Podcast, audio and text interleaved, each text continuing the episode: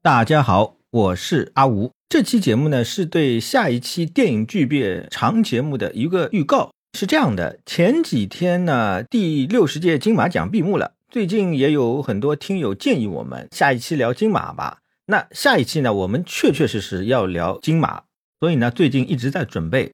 现在呢，基本上已经准备的差不多了。也是因为准备金马这个节目，短节目呢不一定会准时的更新。反正大家不需要对我们这个短节目有特别高的期待啊。我们是把这个短节目呢当做一个放松的闲聊的这么一个地方啊。但是呢，这里必须要说一句的是，大家可以期待一下金马这一期长节目。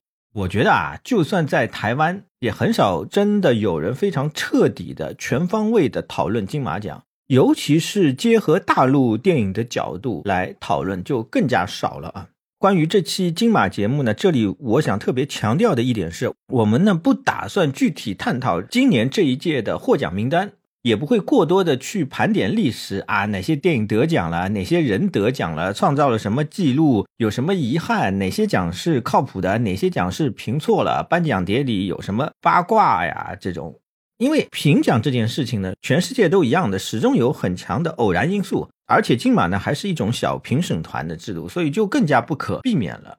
我们这期节目主要关心两件事情，第一件是金马自身的六十年的历史发展，它从制度上有什么变化？它为什么形成了今天这样的制度？这里包括金马执委会的运作机制，还有金马的评审团制度，这种制度的利弊是什么？为什么侯孝贤会说出那句名言“金马奖恨我，我恨金马奖”？为什么杨德昌退出金马奖？主办方打电话提醒他报名，他故意不报？为什么蔡明亮多次宣布再也不参加金马奖了，还被金马奖处罚过三年不准报名？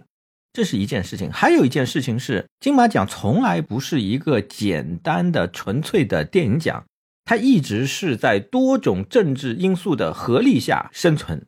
这个政治因素包括岛内的，也包括大陆的。金马自己的宗旨呢，是要摆脱政治力量的干涉，但是呢，无时无刻还是要受到政治因素的干扰塑造。为什么台湾总是有一些官员喊话要停办金马奖？蓝绿双方对金马奖的态度是截然不同的。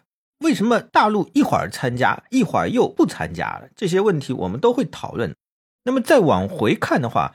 金马奖在一九七八年以前是国民党政治宣传的工具。之后呢，新闻局局长宋楚瑜改革，学习奥斯卡，专业化、艺术化、标准化、国际化，他提出了很多口号。在之后八零年代官民合办，到了一九九零年之后，有大导演李行来主持大局，主持这个金马执委会，进入了纯粹的民办的时期。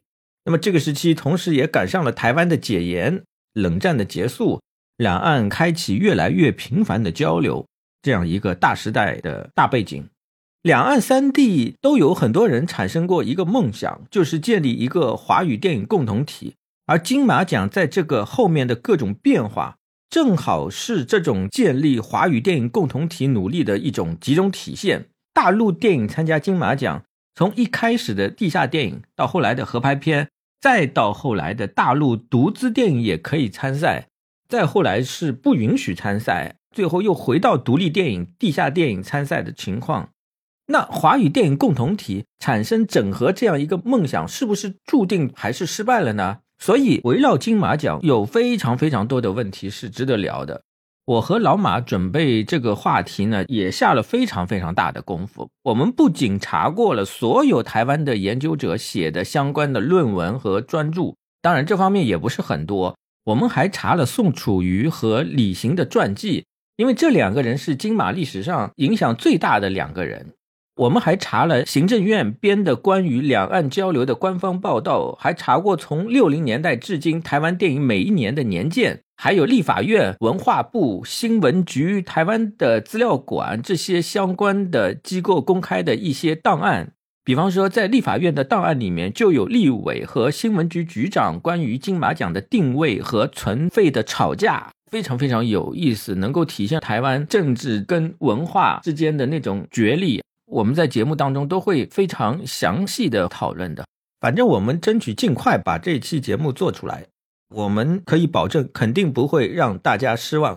好，那这期预告的节目就到这里了，我们长节目见。